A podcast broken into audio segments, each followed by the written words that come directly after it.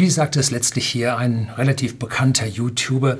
Es tut ihm leid, äh, dass er jetzt Dinge nicht mehr sagen darf, die er gerne sagen möchte. Er muss erst lernen, mit der Diktatur zu leben. Ja, das war starker Tabak, aber es ist ein bisschen was Wahres dran. Denn ich kann diesen Beitrag, den ich jetzt hier liefere zum Dauerthema äh, Corona, ähm, nicht mehr auf YouTube bringen, weil ich dort bereits vier Strikes bekommen habe und eine Kanalvollsperrung und ich jedes Mal einen Haufen Action hatte, damit ich meinen Kanal wieder bekam, damit ich meine Videos vom Strike erledigt bekommen habe. Und ein Strike ist drin geblieben, den nehmen Sie mir nicht raus, warum auch immer. Sei vorsichtig. Und wenn ich jetzt noch einen bekomme, ist mein Kanal 14 Tage tot. So, also hier bin ich auf YouTube äh, per Abruf und kann mir also einige Themen nicht mehr erlauben, die ich mir gerne erlauben würde. Aber das System aus diesen ja, automatischen Algorithmen, die hier dann zu Sperrungen führen, ist leider so scharf gestellt worden, weil ja unsere Politik extrem hohe Strafen gesetzt hat, wenn den ja, großen Portalen etwas daneben geht. Und darum sind die da nicht nur scharf, sondern auch im vorauseilenden Gehorsam etwas schärfer als das, was man sein müsste. So, und aus den Gründen geht es halt nicht. So, ich bin nicht derjenige, der Covid-19, das ist die Krankheit, oder das SARS-Coronavirus 2 als harmlos darstellen würde. Oh nein, bin ich ganz und gar nicht. Es ist ein gefährliches, blitzgefährliches Virus für die entsprechende Zielgruppe. Zielgruppe ist jetzt aus Marketing ist doof, ne? Für die Risikogruppe. So ist schöner. Und das kann man den heutzutage dummen Algorithmen nicht so richtig beibringen, dass ich eigentlich genau auf dem Kurs bin, aber dass ich hier die gesamten Politiker an dieser Stelle, wie man so in Bayerisch sagt, abwatschen möchte. Und das kriegen die nicht auf die Reihe. Dazu sind die KIs noch nicht intelligent genug, die hier dran rumarbeiten. Ne? So, wenn ich mich jetzt dennoch auf YouTube rauslehnen würde, würde ich permanent mit dem System kämpfen. Und dazu bin ich nicht angetreten. Ich bin dazu angetreten, Bildung unter das Volk zu bringen, unter meine Zuseher zu bringen, damit sie wissen, wie sie in unserer Gesellschaft das Optimum rausholen. Ich bin kein Revolutionär. Ich bin ein Evolutionär, wo man mit dem System so, wie es ist, lernt umzugehen und es zum besten Wegen für sich selber zu nutzen. Das ist ein riesiger Unterschied. Es gibt genügend Kanäle, die hier revolutionär arbeiten. Es sind auch letztlich auf YouTube mal wieder eine Menge äh, rausgeflogen. Ähm, und das möchte ich halt nicht, weil dann die Kommunikation zwischen mir und Ihnen halt einfach abbricht. Darum geht's. Ne? So, jetzt gehen wir dann mal tiefer rein. Das wird jetzt also etwas länglich und äh, ja, bleiben Sie dran.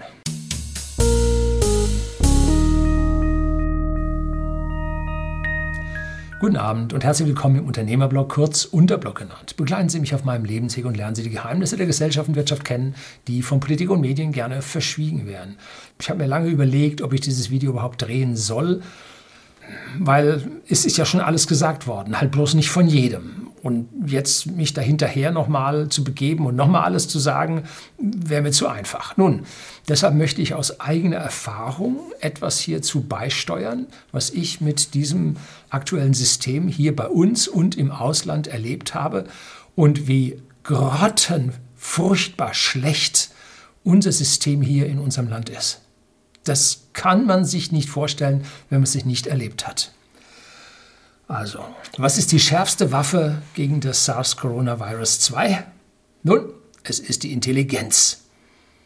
Leider sind 90 Prozent der Bevölkerung unbewaffnet. Also so kommt es einem nun wirklich vor. Und aus diesem Grund gibt es auch diesen Spruch, man soll also keinen bösen Willen annehmen, wenn Dummheit völlig ausreichend ist. Äh, Mittlerweile bin ich aber am Zweifeln. Es ist nicht überall so, dass Dummheit ausreicht. Da ist an manchen Stellen, sehe ich hier schon etwas bösen Willen kommen. Und das ist eigentlich der Grund, weshalb ich dieses Video drehe. Denn eine gewisse Menge an Intelligenz sollte auch in unseren politischen Selbstbeleuchtern vorhanden sein, damit sie das im, am Ende eigentlich bemerken sollten. Also wird der böse Wille etwas wahrscheinlicher. Hm. So, jetzt mal zu unserer Politik, zu unserer überaus schlechten und dilettantischen Politik, die uns vor allem was versucht, nein, nicht zu schützen, Angst zu machen. Das ist das primäre Ziel und das funktioniert. Das funktioniert bei ganz, ganz vielen Menschen. Ich würde mal sagen, das funktioniert bei der Hälfte oder sogar etwas mehr als der Hälfte. Hm? So betrachten wir nun mal unseren Berliner Bürgermeister.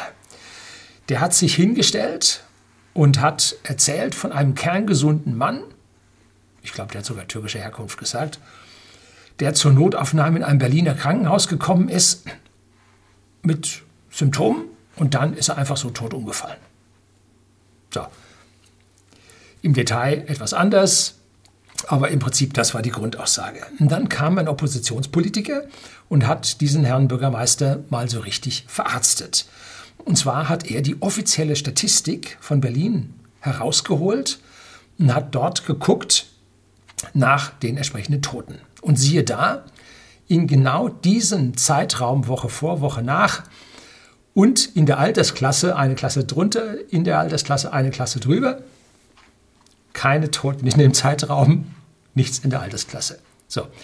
Hat jetzt unser lieber Herr Bürgermeister, der ja, ja, ich sag mal, jetzt nicht gerade Sympathiepreise gewinnt und hier eine gewisse ethische, nein, äh, optische Herausforderung und so gegenüber seinen Wählern hat, um es mal vorsichtig auszudrücken, ähm, hat nun entweder nicht die Wahrheit gesagt, was schon schlimm wäre, oder aber sein Laden, für den er verantwortlich zeigt, hat es nicht drauf und hat diese Sache halt nicht entsprechend notieren können und in die Statistik einführen können. Was ist schlimmer? Das eine ist schlimm, das andere ist schlimmer. Also das wäre beides äh, eigentlich Anzeichen eines Totalversagens. Also egal, in welche Richtung man sich hier windet, das war Blattschuss, ne? erledigt. Wir kennen es ja von der Stadtverwaltung, dass da, wenn die Leute dann Termin auf dem Amt haben wollen, dass sie da, ich weiß nicht, vier Tage in der Schlange stehen oder so. Ne? So. Aber am schlimmsten an dieser Stelle ist, dass der Bürgermeister mit einem Einzelfall ne, Angst in der Bevölkerung schüren will. Darum geht's. Ne? Das ist das tiefliegende, politisch Gefährliche an diesem Umstand. Ne? Das gleiche wie wenn man mit dem Wetter äh, Angst machen will vor dem Klima. Passt auch nicht zusammen. Ne? Wen trifft es denn nun? Nun, es trifft die Älteren über 65 Jahre. So, und dann genau die mit Vorerkrankungen. Und zwar die, die schon zu schwach sind, um diese Infektion noch aushalten zu können. In der Regel wird also mit und nicht an Covid-19 gestorben.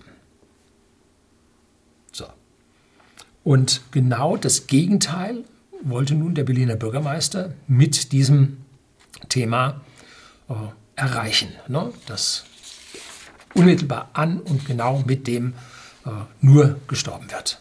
So. Und jetzt kommt ein bitterböser, zynischer, grausamer Witz. Hm? Aber er beschreibt die Situation ja in den letzten Jahrzehnten eigentlich ziemlich gut sagt der Patient zur Schwester, der Patient da hinten am Fenster hustet sich ja die Seele aus dem Leib. Der gehört ins Sterbezimmer. Und die Schwester zum Patienten, Entschuldigung, dies ist das Sterbezimmer. Ein böser Witz, der mir ein Arzt in der Verwandtschaft erzählt hat. So, womit wir bei den Alten und den Kranken wären. Ich bin selber ganz, ganz viele Pflegeheime gelaufen, sicherlich länger und öfter als 95 Prozent der Zuseher hier auf dem Kanal, die nicht Pfleger sind. Also ich kenne mich da durchaus aus und die durchschnittliche Pflegezeit in den Einrichtungen betrug damals ungefähr zwei Jahre. Und dann waren die Bewohner leider in diesen Pflegeheimen verstorben.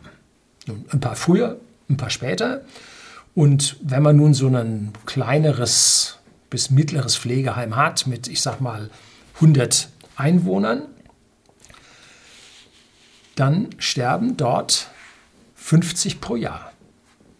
Hm, kommen 50 neue wieder dazu. Das heißt, es stirbt einer pro Woche. Und wenn nun Covid-19 in so ein Pflegeheim eindringt, wie auch immer, dann sterben leider genau die Personen, die die kommenden Wochen sowieso gestorben wären.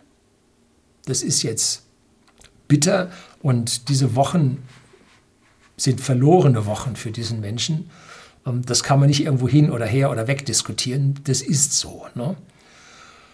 Ähm, es ist die Realität. In Pflegeheimen wird gestorben. Und wenn man dann in die Pflegeheime reingeht und dann man freundlich ist und zu jedem Guten Tag sagt und ein nettes Wort sagt, und so, sofern sie noch überhaupt in die Senkrechte kommen, sonst kann man nur in dem Zimmer, sofern es nicht nur Einzelzimmer, sondern Mehrbettzimmer sind, kann man dort Guten Tag sagen. Und so und auf einmal ist wieder einer weg, kommt ein neuer rein. Na, bitter, bitter, sehr schade, aber so ist am Ende die Realität. So.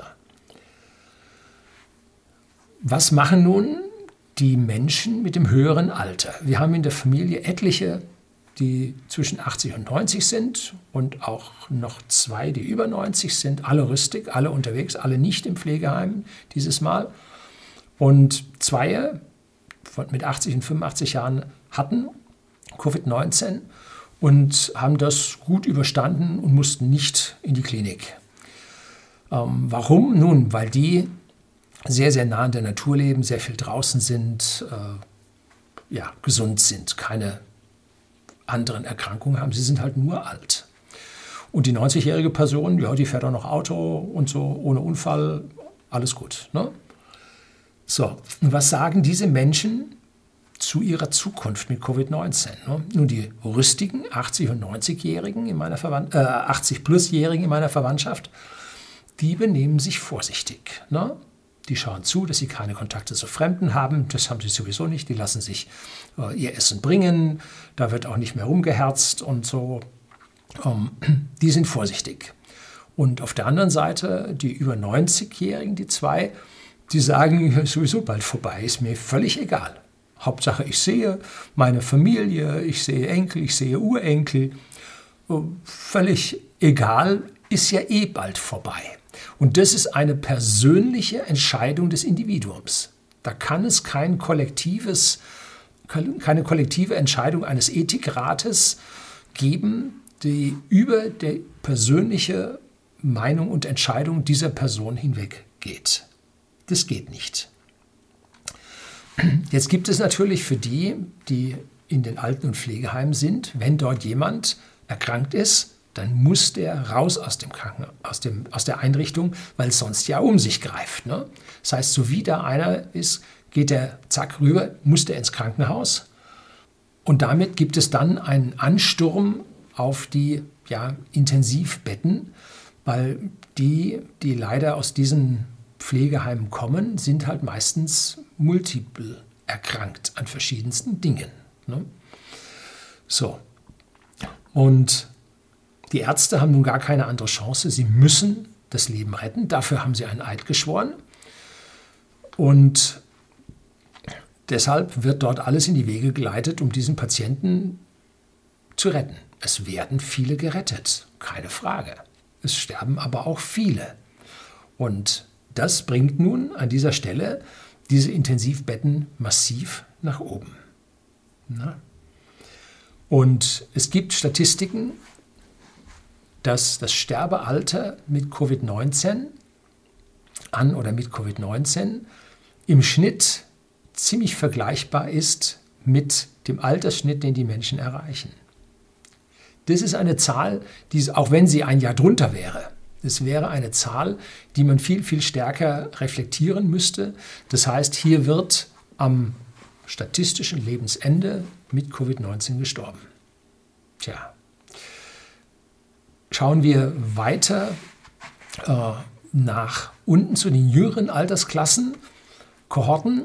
Da gibt es ein Video, ähm, schreibe ich Ihnen unten in die Beschreibung rein, von dem Professor Heri von der Universität Basel. Der hat also diese Kohorten auseinandergenommen und geguckt und da ist wirklich in den Bereichen unter 65 ist das nahe Null. Da ist also so gut wie nichts zu sehen. Wie müsste man denn jetzt vorgehen, um die alten Menschen zu schützen? Hm? Nun, es gibt mittlerweile mehr als ein Dutzend Studien, zumindest die, die ich gefunden habe, die dem Vitamin D3 dabei eine herausragende Stellung bescheinigen. Und zwar schützt dieses ganz allgemein gegen Infektionen und im Speziellen gegen Viruserkrankungen. Und wie kommt nun der Körper daran? Nun, er baut es über die Haut mit Sonneneinstrahlung auf und man kann es auch essen. Es gibt ein extra Video ähm, zum Vitamin D3, was ich gedreht habe. Ich glaube, ich habe da schon zwei drüber gedreht. Ähm, sehr, sehr wichtig, dass Sie Ihren Spiegel kontrollieren, dass Sie ihn hoch haben. Und die meisten, die hier zusehen, zumindest die, die hier kommentieren, die achten schon darauf, die gucken da drauf. Ne? Leider reicht bei uns im Winter die Sonne nicht aus, um hier einen vernünftigen äh, Spiegel zu halten. Und wenn man nun in einem Pflegeheim im Bett liegt und nun gar nicht nach draußen kommen kann, dann mal ein Fenster aufgemacht wird für frische Luft und dann vielleicht mal die Sonne über das Bett fällt, wenn man nicht das Bett auf der anderen Seite des Zimmers hat, dann ist der Vitamin D-Gehalt absolut im Keller. Der ist nicht mehr vorhanden. Ne? Und über die Nahrung bekommen wir bei weitem nicht genug. Die Skandinavier sind da ein ganzes Stück weiter. Die setzen ihrer Nahrung Vitamin D zu. Auch in den USA im Supermarkt finden Sie regelmäßig äh, Milch mit Vitamin D. Also da setzt man hübsch zu. Und nun gab es im Sommer 2020 eine Eingabe einer Oppositionspartei, die ich eigentlich nicht so wirklich mag. Sie wissen schon, wer das ist. Ähm, dass man doch ein Gesetz erlassen sollte, dass man zweimal pro Jahr äh, über die Krankenkasse sein Vitamin D-Gehalt bestimmen lassen darf und dann entsprechend äh, wie heißt das, substituiert werden muss, oder? So heißt doch dieses Wort. Also zugegeben werden muss. So. Und sämtliche Abgeordnete im Bundestag haben abgelehnt. So, das müssen wir sacken lassen. Da hat jemand äh, die wissenschaftlichen Arbeiten ausgewertet, ist zu einem logischen Schluss gekommen, hat einen Gesetzesvorschlag gemacht, sinnvoll, und nur weil diese Oppositionspartei so unbeliebt ist, haben es alle abgelehnt. Ist das jetzt Dummheit oder ist das böser Wille oder ist es einfach vom System her so gegeben, dass die Fronten schon dermaßen zerteilt sind, dass man auch ein sinnvolles Gesetz überhaupt nicht annehmen darf? Eine große Frage. Ne? So, jetzt geht's los. Jetzt streut man über die Medien, habe ich das erste Mal schon gelesen. Also man kommt, man kriegt einen Schleudertrauma vor lauter Kopfschütteln. Ne? Streut man über die Medien, dass der Vitamin D-Spiegel bei den Patienten oder bei den Personen im Pflegeheim wegen Covid-19 so niedrig gewesen wäre. Also man hat einfach Ursache-Wirkung umgedreht. Wie kann man so verrückt sein? Ne? Wie kann man so verrückt sein? So, jetzt kommen wir zum Feststellen der Covid-19-Erkrankungen und zu diesen Inzidenzzahlen. Ne? Ich musste vor meinem aktuellen Urlaub, den ich im Januar äh, auf Teneriffa gemacht habe, einen PCR-Test im Vorfeld machen und der musste negativ ausgehen. Im Rachen wurde abgestrichen und nach vier Stunden war das Ergebnis da. So, und jetzt wird es wichtig. Es kommt nämlich ein Geheimnis, was von allen verschwiegen wird oder versucht wird zu, verschwiegen, zu verschweigen. Die Positivrate von PCR-Tests wird kommunikativ mit Erkrankten gleichgesetzt. Das ist aber nicht der Fall. Diese, dieser positive Test sagt nur, es wurde etwas nachgewiesen. Das heißt A, nicht, dass man krank ist und B, nicht, dass man ansteckend ist. Selbst der Erfinder dieser Tests und die Produzenten dieser Tests schreiben das außen auf die Testpackung, also den Beilagzettel für die Ärzte mit rein. Dieser Test kann keine Krankheit nachweisen. Das darf nur ein Arzt. So, das muss man sacken lassen.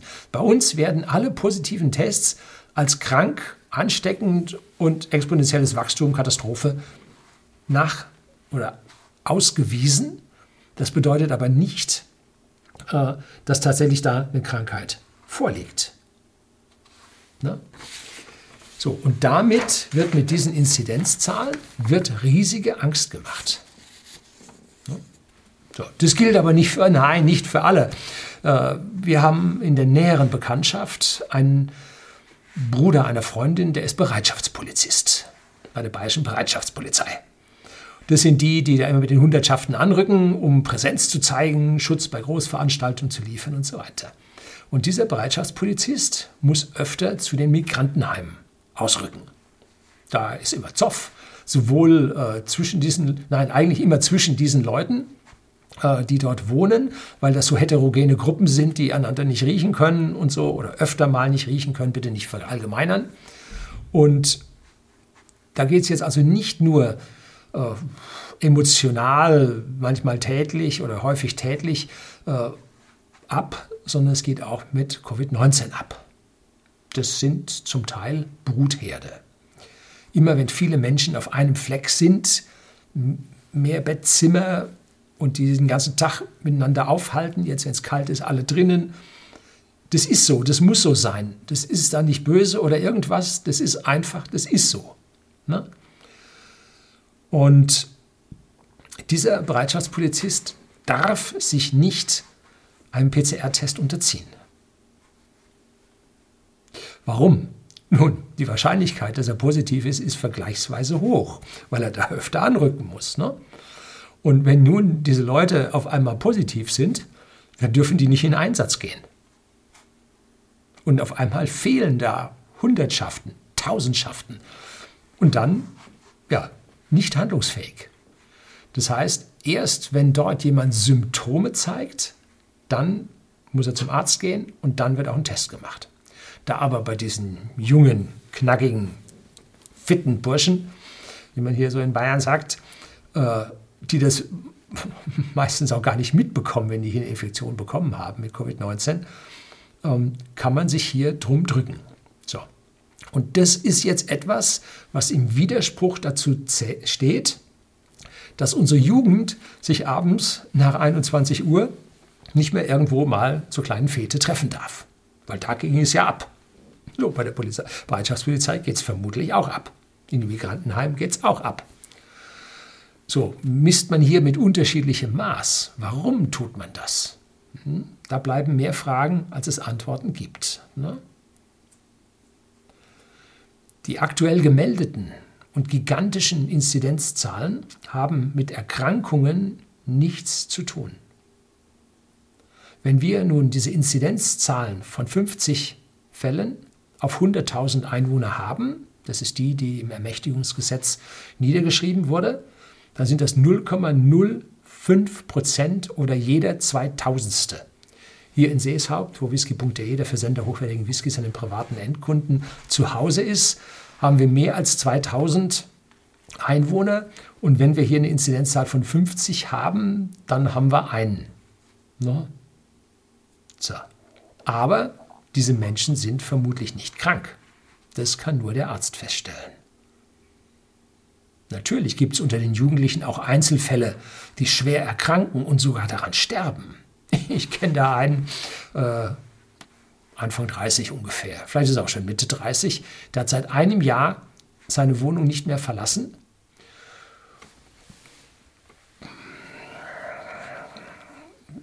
Pizza und Computer. Äh, wenn der rausgeht und da kommt ein Virus vorbei, das ist höchst gefährlich für ihn. Ne? Ja. Hat er irgendetwas dagegen getan? So mal Gewichts reduzieren oder sportlicher fitter machen oder Vitamin D supplementieren. Ja, hat er was getan? Nein, hat er natürlich nicht getan. Ne? So. Gut.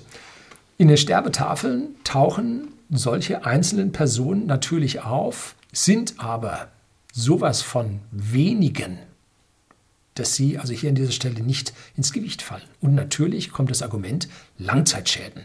Natürlich kann es da Langzeitschäden geben. Und wie? Ja, keine Frage. Aber vergleichen wir jetzt mal die Häufigkeit mit den Toten aus Verkehrsunfällen und auch den Schwerverletzten aus Verkehrsunfällen, die lebenslange Behinderung zurückhalten das ist mehr als an diesem Covid-19. So. Und jetzt müssen wir uns überlegen, ob wir unser Autofahren verbieten werden, weil man sich damit verletzen kann und Langzeitschäden bekommen kann. So, hier ist es jetzt schwierig. Und jetzt kann man sagen, ja, das eine kommt ja so völlig ohne auf einen zu, dieses Covid-19. Ja, wenn Sie Auto fahren und irgendeiner kommt da und nagelt Sie über den Haufen, wie mir das passiert ist, vor, ach Gott, 37 Jahren ungefähr. Ja, dann haben, kon, konnten Sie auch nichts dafür. So wie der Virus Sie erwischt hat, können Sie auch nichts dafür. Ne? Also es ist schon miteinander vergleichbar. Und hier müssen wir nun wirklich miteinander vergleichen, ob das alles in Ordnung ist. Ne? Tübingen, Stadt Tübingen hat einen ganz anderen Weg beschritten. Die haben die Alten geschützt, statt die Jungen einzusperren. Und wie geht das nun? Die haben einen, ich sage mal, einen halbgrünen Bürgermeister.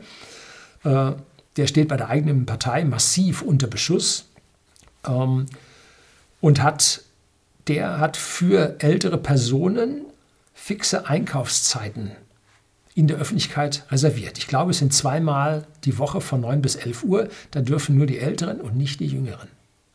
Das heißt, man trennt die. Eine sehr gute Idee. Intelligenz macht sich da breit. Ne?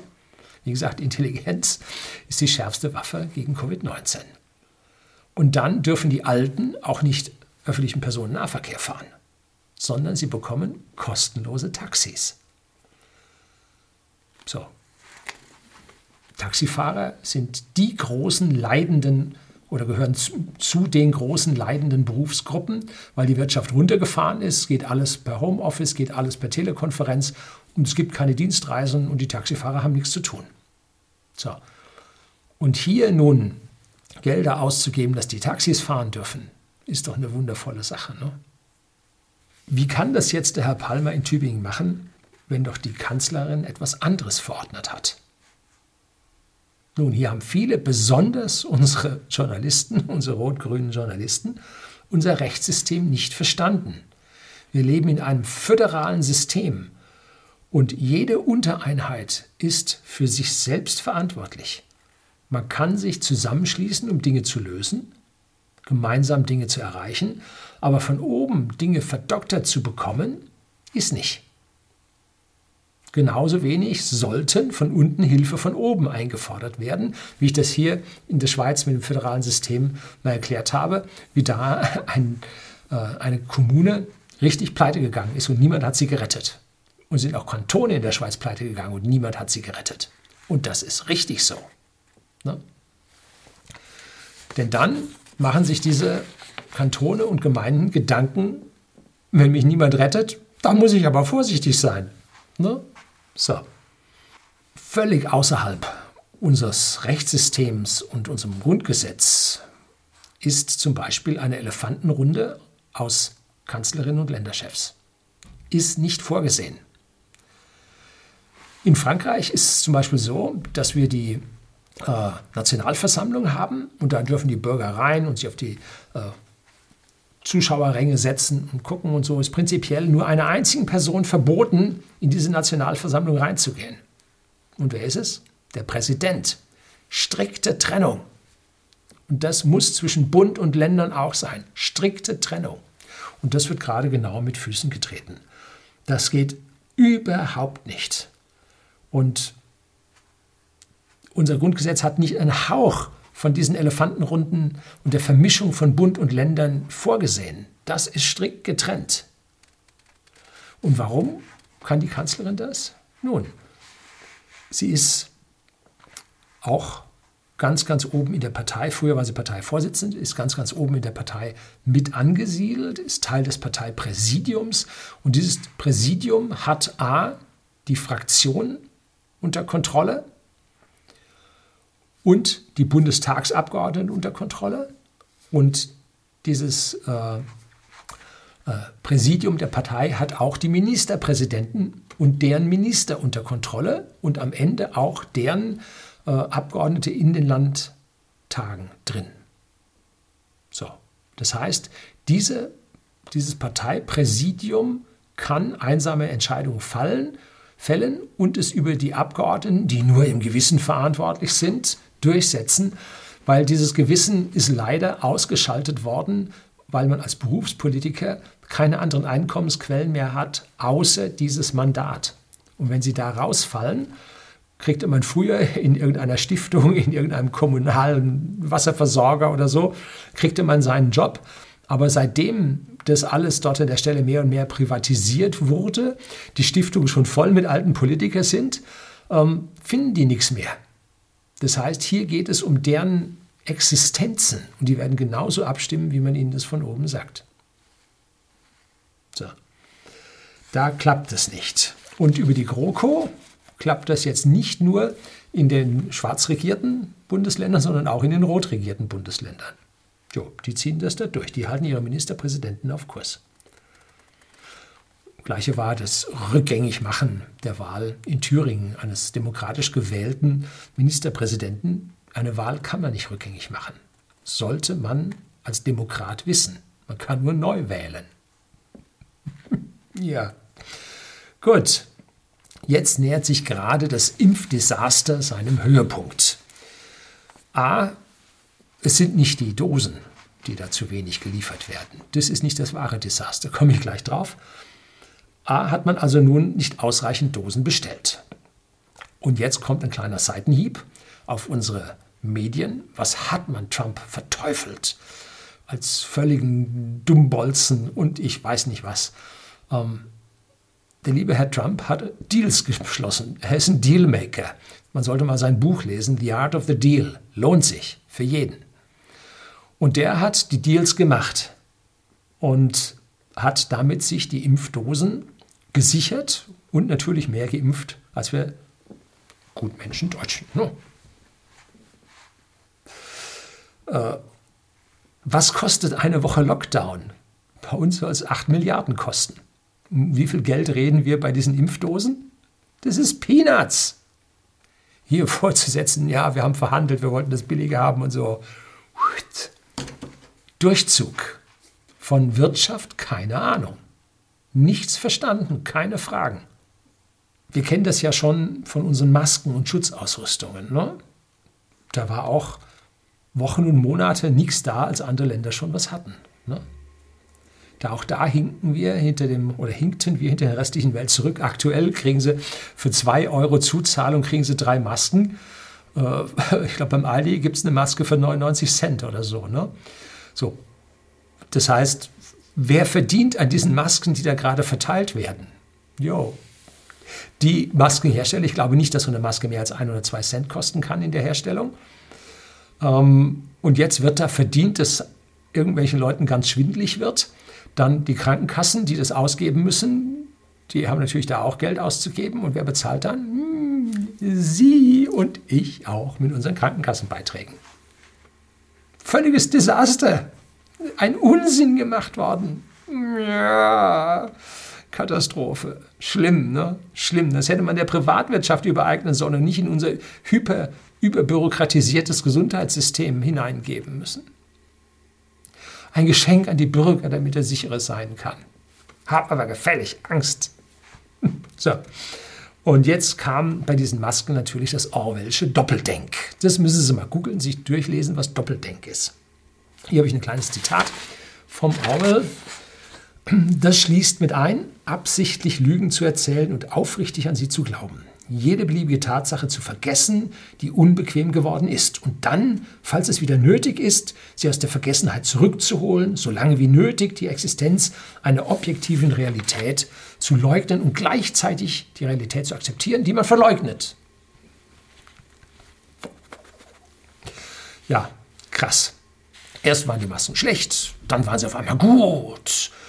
Und jetzt sind sie wieder schlecht. Nur FFP2-Masken sind gut. Und auch die werden gerade schlecht geredet, weil FFP3 wären auch schon wieder viel besser. Ne?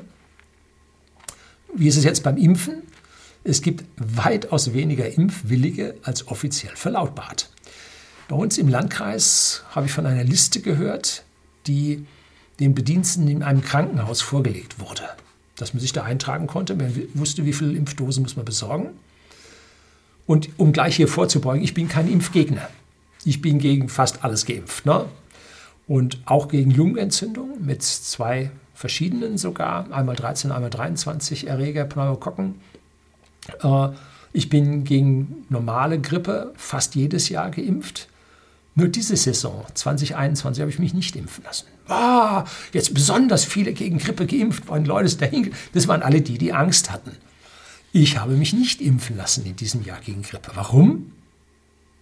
Nun, da haben viele Leute einfach nicht mitgedacht. Wie gesagt, Intelligenz, äh, die schärfste Waffe gegen Viren, weil die Wahrscheinlichkeit, dass ich mich anstecke durch diesen Lockdown und durch dieses ganze Maskentragen und Social Distancing minimal ist. Warum soll ich mich dann neben meinem hohen Vitamin D3-Spiegel auch noch impfen lassen? Wenn normalerweise man irgendwo mal in der U-Bahn steht, eine nieste ins Knick, äh, dann muss man damit rechnen, dass man hier einen Virenansturm äh, kriegt, den man selbst mit seinem Vitamin 3, D3-Pegel vielleicht nicht durchhalten kann und man dann an der Grippe erkrankt. Wenn man sich aber von allen anderen fernhält, dann kann ich ja auch auf die Impfung verzichten. Ne? Na gut. So, was war in dem Krankenhaus mit dieser Liste? 250 Personen. Nachher hatten zwei sich dafür eingetragen, sich impfen zu lassen. Ne? Aktuell macht man deswegen Angst unter den Beschäftigten, kann man in den Medien. Ich habe immer Microsoft Network so als Default beim Browser. Ja, ich tue mir das an.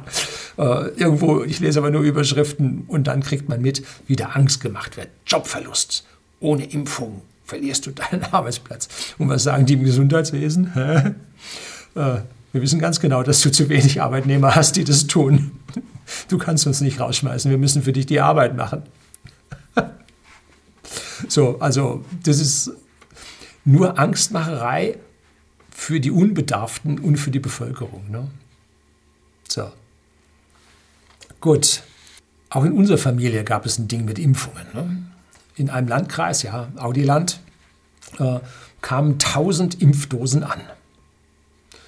Und man wurde sie in Krankenhäusern sowie in Alten- und Pflegenheimen nicht los.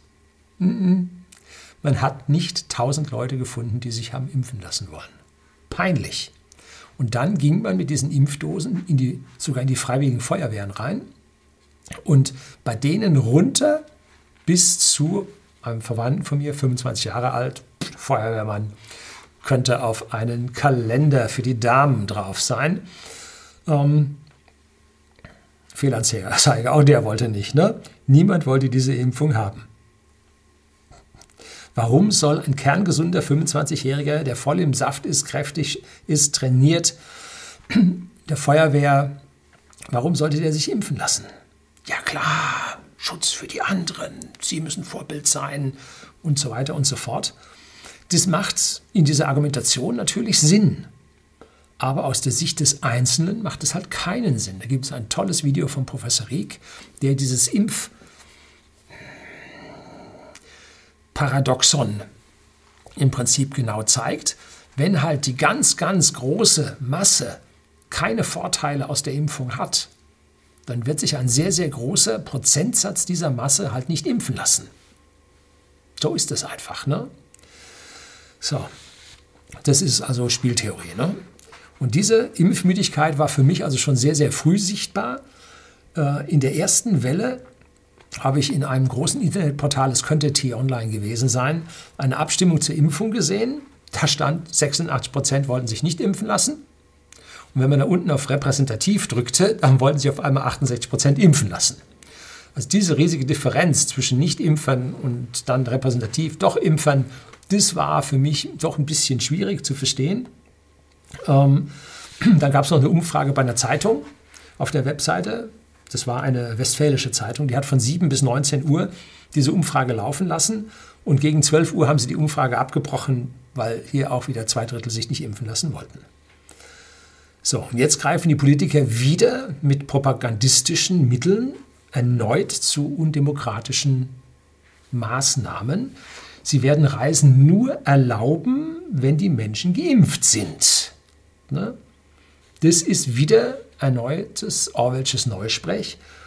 Ähm, sie werden, die Politik kann hier für manche Gruppen vielleicht weniger verbieten, aber eine körperliche Verletzung zuzufügen, um weniger verboten zu bekommen? Nein, demokratisch ist das nicht. Geimpfte können keine Privilegien bekommen. Wir alle haben mit unseren Grundrechten diese Privilegien. Und sie können nur weniger verboten bekommen. So, also da muss man sehr genau aufpassen, hier Privilegien den Leuten zu geben. Das ist undemokratisch. Und dann sieht man wieder, wie weit es mental mit unseren ja, Politikern halt so steht. Jetzt kommen wir noch ein bisschen weiter zum Verarzten unserer Politiker. Was ist denn mit den Lockdowns? Ne? Die Wirksamkeit von Lockdowns ist mittlerweile wissenschaftlich nachgewiesen nicht so gegeben, wie man sich das vorstellt, um es mal schön zu färben. Ähm, da gibt es eine Harvard-Studie und die ist wirklich bahnbrechend. Noch kommen diese kontroversen Veröffentlichungen aus den Fachmagazinen selten in unseren Medien an. Das wird also noch totgeschwiegen. Lockdown ist keine Lösung für diese Probleme. Ne? Was passiert denn äh, beim Lockdown wirtschaftlich?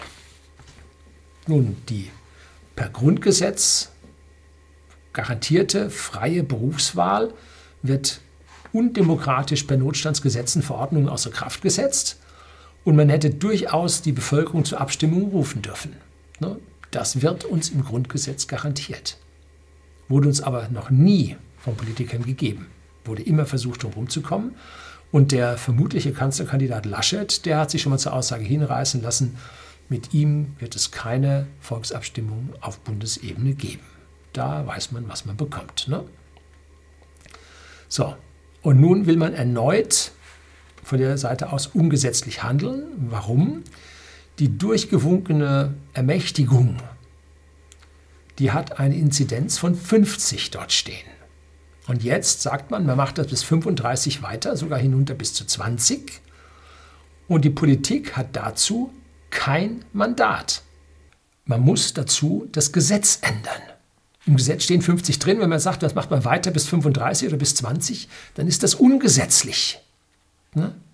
Aber so sind nun mal unsere Politiker. Ne? Von Recht und Gesetz haben die im Prinzip keine Ahnung, ne? obwohl da eigentlich genügend Juristen drin sein müssten. Ähm, und wenn man was vergessen hat, nun, dann geht man über das Parteipräsidium in die Fraktionen hinein und lässt dann im Nachhinein so ein Gesetz nochmal abstimmen. Ne? Einfach durchwinken. Das nenne ich Scheindemokratie. Das hat also mit einer echten Demokratie an dieser Stelle nicht mehr viel zu tun. So, und jetzt kommen wir zu meinem speziellen Fall, zu der Ahnung, die die Leute haben, nämlich wenig. Ich komme also aus Teneriffa zurück.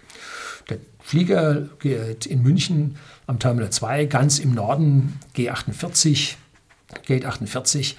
Und jetzt muss man also den ganzen Ding nach Süden laufen ähm, zur Kofferausgabe. Das ist also, ich sag mal, ist das ein Kilometer? Könnte schon sein. Und an dem Tag sind am Abend zu dieser Uhrzeit genau zwei einzelne Flieger angekommen. Und beide auf demselben einzelnen betriebenen Gepäckausgabeband. Die Leute standen so. Hallo McFly, jemand zu Hause? Wie kann man blöd sein? Ne? Wie kann man blöd sein? Keine Kontrolle dass man sich bei der App angemeldet hat, dass man nach Hause kommt, dass man kontrolliert werden konnte. Keine Kontrolle. Wenn man nach Spanien einreist, da hat man sich vorhin die App eingeben müssen, kriegt man einen Barcode und wenn man dann in Spanien aus dem Gate rauskam, stand eine Dame im Barcode-Scanner, piep, und hat einem den QR-Code gescannt. Dann war klar, der ist jetzt da. Dann hat man nicht kontrolliert, dass der äh, jetzt seinen PCR-Test hatte, weil man wusste, die Fluggesellschaft lässt keinen rein ohne PCR-Test. So. Aber man hat dann, wie bei SARS üblich, früher in Asien hat man ja schon gesehen, Wärmebildkameras und hat man die Körper von den Leuten mit der Hitze angeguckt, da hat man ein, zwei raus, dann kam dann ein Arzt noch drüber und hat dann genau gemessen und dann hat er weitergeschickt, war aber nichts. So, also auch da wieder besser. Und bei uns nichts. Null. Das ganze Ding leer, zwei Flieger kommen, am selben Band ausgeladen. Toll. Dann, äh, und für die App, die man, muss man sich anmelden, habe ich natürlich auch gemacht. Und dann kriegt man so einen Bestätigungsbildschirm. Kein Barcode drauf, nichts. Nichts zum Runterladen, Peng. Dann haben wir gesagt, okay, jetzt machen wir da gleich einen PCR-Test. Man hätte einfach rausgehen können ohne PCR-Test. Keiner hat es kontrolliert, ne? nichts. Dann war so eine riesengroße Leinwand, so ein großes beleuchtetes Reklameschild. Da hat man die Reklame rausgemacht und da war jetzt so Hinweise zum Covid-19-Test und ein QR-Code, dass man also die Webseite aufrufen kann. Ich nehme mein Smartphone, Samsung, will das machen, geht nicht. ist das Ding invers, blau-weiß, wird nicht genommen. Digitale Analphabeten. Dann geht man zum PCR-Test, äh, da kriegt man seinen Abstrich und so weiter. Eine Frau hat das Ergebnis am nächsten Morgen bekommen und bei mir dauerte es dann noch einen halben Tag länger, bis meins kam, mein Test kam. Und der Test ist dann ein PDF-File mit dem Ergebnis und da ist ein, ein Sicherheitscode, den man eintippen muss. So, Two-Factor Authentication, Datenschutz, wichtig. Da kam das PDF-File und dahinter kam die Mail mit dem Passwort. Two-Factor Authentication macht man über zwei verschiedene Wege. Da man eh seine Handynummer angegeben hatte, hätte der Code über die Handynummer gehen müssen. Nein, wieder digitale Analphabeten da unterwegs. Wie kann das sein? Und dann hat meine Frau vom äh, Gesundheitsamt dann die Aufforderung bekommen, äh, den Test vorzulegen, wegen äh, Quarantäne. Da sind wir ja in Quarantäne gegangen. Äh, Test vorgelegt, dann Passwort hinterher schicken muss mit der zweiten Mail. Jo. Äh, und mich haben sie vergessen. Bei mir kam nichts. Hm. So. Auch nicht schlecht, oder? Also digitale Analphabeten von der Leitung des öffentlich-rechtlichen Flughafens, Gemeinschaftsarbeit von der Stadt München, dem Land Bayern. Ich weiß nicht, ob der Bund mit dabei ist, ich glaube nicht, ich glaube, die beiden sind 50-50. Keine Ahnung, die Leute. Den Chef, den hätte man gleich, Entschuldigung, prügeln müssen. Ich sage, Intelligenz ist die schärfste Waffe gegen das Virus. 90 Prozent sind unbewaffnet. Derjenige, der die Koffereinteilung gemacht hat, jo. Und dann auch noch so kundenunfreundlich. Hätte man den Flieger nicht, der war leer. Hätte man den nicht dichter in die Mitte fahren können? Hm. Na gut, vielleicht hat man so lange laufen lassen, damit die so lange so dicht auf dem Kofferband stehen müssen. Also Katastrophe, Katastrophe, Katastrophe. Wo herrscht aus meiner Sicht die größte Ansteckungsgefahr? Nach meiner Meinung im öffentlichen Personennahverkehr. Und da passiert bis auf die Masken eigentlich nichts. Ne? Wechsel heiß, kalt, feucht, ein, aussteigen, Zugluft. So, das ist Ansteckungsquelle Nummer eins. Okay, Homeoffice reduziert die Fahrgastzahlen und die Lufthansa und die TUI, die haben jetzt schon, ich weiß nicht wie viele Milliarden eingeschoben bekommen mit ihren Fluglinien. Und die Taxifahrer, wie gesagt, lässt man also da im Regen stehen. Ähm, wieder Großfirma und die Kleinen, Kleinen sind egal. Ne? So. Es gibt auch Studien, dass die Ansteckungszahlen in der Gastronomie bei 1 bis 1,5 Prozent der Fälle stehen. Dennoch legt man die ganze Branche still. Es gibt unglaublich viele Fälle, die einem logisch nicht eingehen. Ne? Supermarkt ist okay, aber ein kleines Geschäft, in dem ein, zwei Leute maximal gleichzeitig drin sind, die irgendwas dazu verkaufen haben. Ne? Nein, zu. Geht nicht. Ne? Wenn man eine Inzidenzzahl von 200 hat, dann darf man touristisch nur 15 Kilometer weit fahren. Okay. Sollte sich weniger ausbreiten, versteht man.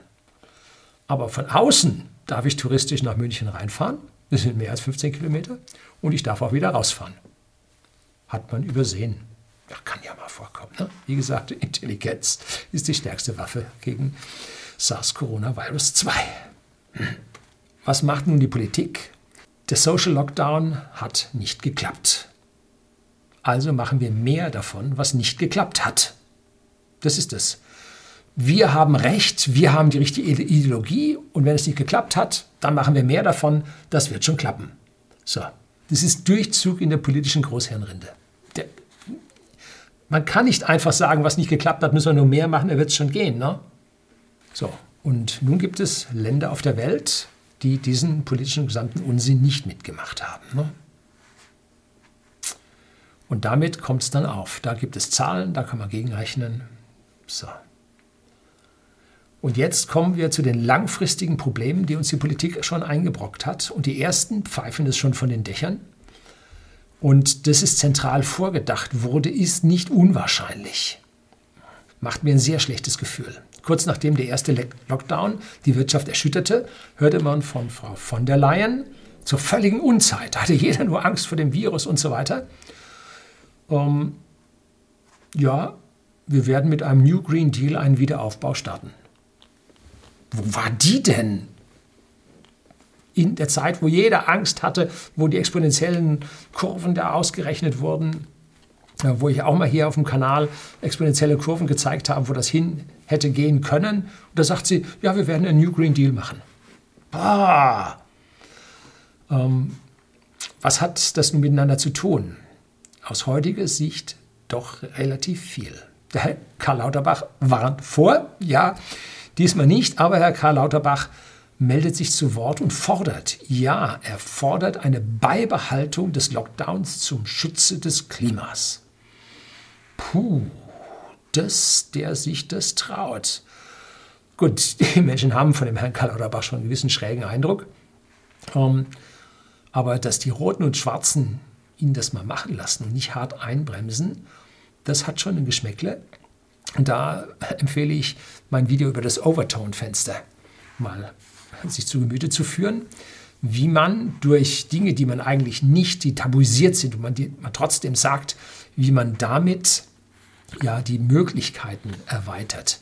Wenn man Unsagbares sagt, erweitert man die Möglichkeiten, in diese Richtung weiter fortzuschreiten. Und beim Klima wird es nun wirklich interessant, denn man will uns ja mit dem Klima den Individualverkehr verbieten und alle in die öffentlich-privaten Nahverkehrsmittel hineinquetschen. Und es soll in Zukunft keine Einfamilienhäuser mehr geben, sondern nur noch die sozialistische Platte. Das ist jetzt also überspitzt gesagt. Aber man soll dichter zusammenrücken. Und zersiedeln darf man nicht. Das Land muss, hat, hätte Homo sapiens, macht man nicht. Ähm, so, und dann äh, müssen wir laut UNO, laut UN, äh, per Relocation den Bevölkerungsstand an jungen Leuten in Deutschland erhöhen. Das kann man nachlesen bei der UN, ist ja also keine Verschwörungstheorie. Macht man dann auch auf einmal richtig viele. So, und wo geht das hin? Natürlich in die Städte. So, das heißt, großpolitisch und ideologisch macht man nun genau das Gegenteil zu dem, was man eigentlich während des Virus tun sollte. Und wenn man sich das anschaut, muss man gleichzeitig die Freiheitsrechte des Menschen begrenzen, weil sonst der Schuss nach hinten losgeht. Ne? Puh. Schwierig, ne? Der suboptimale Staat, der weder seine Finanzen noch die Digitalisierung noch die Qualität seiner Arbeit auch nur annäherungsweise gebacken bekommt, will mit unserem Geld, mit ihrem Geld und mit meinem Geld uns die Freiheit dauerhaft nehmen und zu einem unfreien Leben zwingen. Ja, Robert Habeck, Chef der Grünen, wird sich schon ganz toll darauf freuen, weil er ja sagte, und jetzt sinngemäßes Zitat, die Demokratie ist für ihn zu langsam, wenn es ums Klima geht. Boah. So beginnt der Sozialismus. Wir haben schon Reiseverbote ohne Tests, dann kommen Verbote ohne Impfung, dann bleiben Verbote wegen des Klimas. Niemand hat die Absicht, eine Mauer zu errichten.